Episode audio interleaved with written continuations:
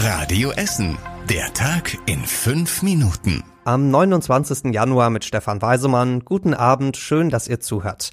Und auch heute beschäftigt uns das Coronavirus, auch wenn das bei uns bisher noch gar nicht angekommen ist. Man spürt es doch an vielen Stellen. Die Essener Apotheken zum Beispiel haben praktisch keine Atemschutzmasken mehr. Wir von Radio Essen haben bei vielen Apotheken nachgefragt. Die Einhorn-Apotheke in der Innenstadt hatte nur noch ein paar wenige, genauso die Apotheke am Philippus-Stift in Borbeck. Und die Glockenapotheke in Rüttenscheid meldet sogar schon ausverkauft in Sachen Atemschutzmasken.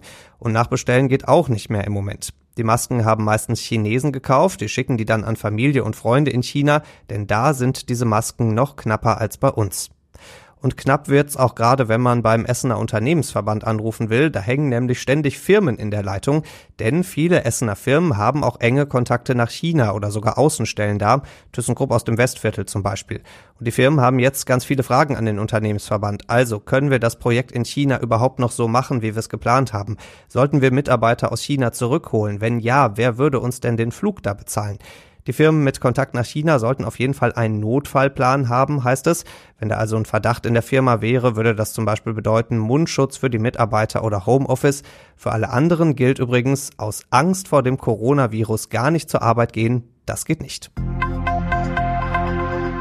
Es ist eine der Nachrichten, bei der wahrscheinlich fast jeder sagen kann, wo er sie zum ersten Mal gehört hat, der Absturz der German Wings in den französischen Alpen. Im März ist er fast fünf Jahre her. 150 Menschen sind damals gestorben, weil der Co-Pilot das Flugzeug wohl extra zum Absturz gebracht hat. Der war psychisch krank. Jetzt kommt dieser Fall zu uns nach Essen, denn ab Anfang Mai verhandelt das Landgericht in Rüttenscheid über die Entschädigung für die Familien der Opfer. Die Lufthansa hat jedem Angehörigen 10.000 Euro gezahlt. Das ist einigen viel zu wenig, deswegen klagen sie und wollen mehr haben. Sie sagen, dass die Krankheit des Co-Piloten nicht richtig beachtet wurde. Ob das Ganze Erfolg hat, ist völlig unklar. Möglicherweise ist die Lufthansa letztlich nämlich gar nicht dafür verantwortlich, dass nur gesunde Piloten im Cockpit sitzen, hat uns ein Sprecher des Landgerichts heute gesagt. Das wird dann aber der German Wings Prozess bei uns in Rüttenscheid noch ganz genau klären. Auf der Hubertstraße in Frillendorf kann man fahren und fahren und fahren und dann steht man plötzlich in einer Sackgasse. In Richtung Innenstadt ist da eine Baustelle und deswegen gesperrt, aber es gibt kein Schild, das da vorher großartig darauf hinweist. Deswegen fahren ganz viele Autos in diese Sackgasse rein und müssen dann direkt vor der Baustelle ganz viel kurbeln und umständlich drehen. Oder sie machen es so, wie unser Radio Essen Stadtreporter das beobachtet hat, einfach in die Einbahnstraße fahren und ganz schnell an der Baustelle vorbei. Sollte natürlich alles nicht so sein, sagt die Stadt heute, als wir ihr das so geschildert haben. Sie guckt jetzt, ob sie noch zusätzliche Schilder aufstellen kann, damit nicht jeder in diese plötzliche Sackgasse in Frillendorf reinfährt. Kirmes in Überruhr. Das ist schon ein paar Jährchen her, aber dieses Jahr gibt's das Kirmes Comeback. Ende April stehen auf dem Marktplatz in Überruhr unter anderem ein Autoscooter und ein Musikexpress. Dazu kommen viele Stände mit Essen, ist halt eine richtige Kirmes dann da.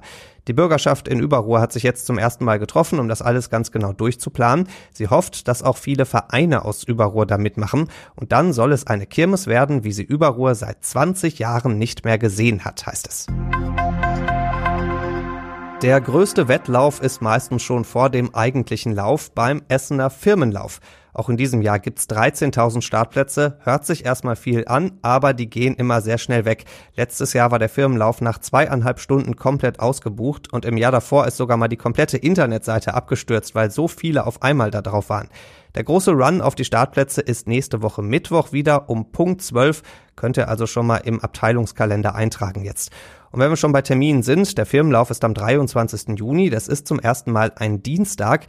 Der Mittwoch geht nicht, da spielt nämlich die deutsche Fußballnationalmannschaft und die löst wohl noch immer einen größeren Lauf aus als der Firmenlauf bei uns. Und das war überregional wichtig. Da geht's nochmal zurück zum Coronavirus, denn das bewegt gerade fast die ganze Welt. Heute hat die Lufthansa alle ihre Flüge von und nach China gestrichen, erstmal bis Ende nächster Woche. Gleichzeitig will die Bundesregierung rund 100 Deutsche aus der Region rund um Wuhan ausfliegen, da ist das Virus ausgebrochen. Das soll ein Bundeswehrflugzeug machen, die Menschen werden dann hier in Deutschland erstmal abgeschottet.